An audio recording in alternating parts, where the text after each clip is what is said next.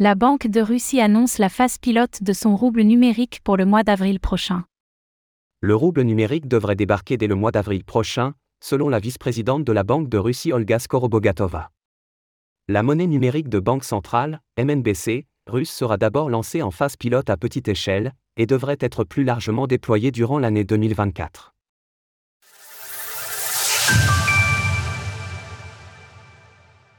Le rouble numérique arrivera en avril. Le projet de monnaie numérique de banque centrale, MNBC, russe progresse et semble parti pour respecter le calendrier initialement avancé. La première vice-présidente de la Banque de Russie, Olga Skorobogatova, a effectivement confirmé que le rouble numérique sera lancé sous sa phase pilote dès le mois d'avril prochain. Nous prévoyons de lancer la phase pilote du projet de rouble numérique le 1er avril, avec des transactions entre particuliers et des paiements dans les entreprises de commerce et de services dans un premier temps.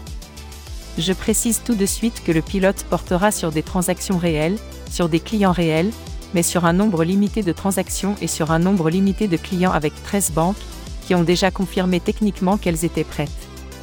Comme l'a indiqué la première vice-présidente, la phase pilote n'inclura d'abord qu'un panel de banques et de clients préalablement sélectionnés afin de tester la viabilité du rouble numérique avant d'étendre sa portée.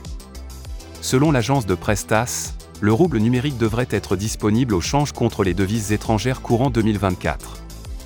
Une MNBC portée par la guerre en Ukraine. D'abord évoqué au mois d'octobre 2020 par la Banque de Russie, le rouble numérique s'est peu à peu placé en tant qu'alternative de premier plan au rouble classique, notamment en réponse au conflit opposant la Russie à l'Ukraine et désormais plus largement à l'OTAN.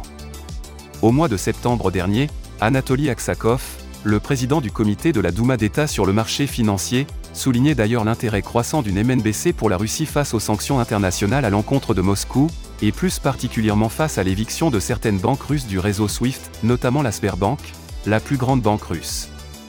Le rouble numérique présenterait ainsi deux avantages majeurs pour la Russie, faire opposition frontale à l'hégémonie mondiale du dollar américain sur les marchés internationaux, et accélérer considérablement la vitesse des transactions effectuées avec les pays dont elle est alliée.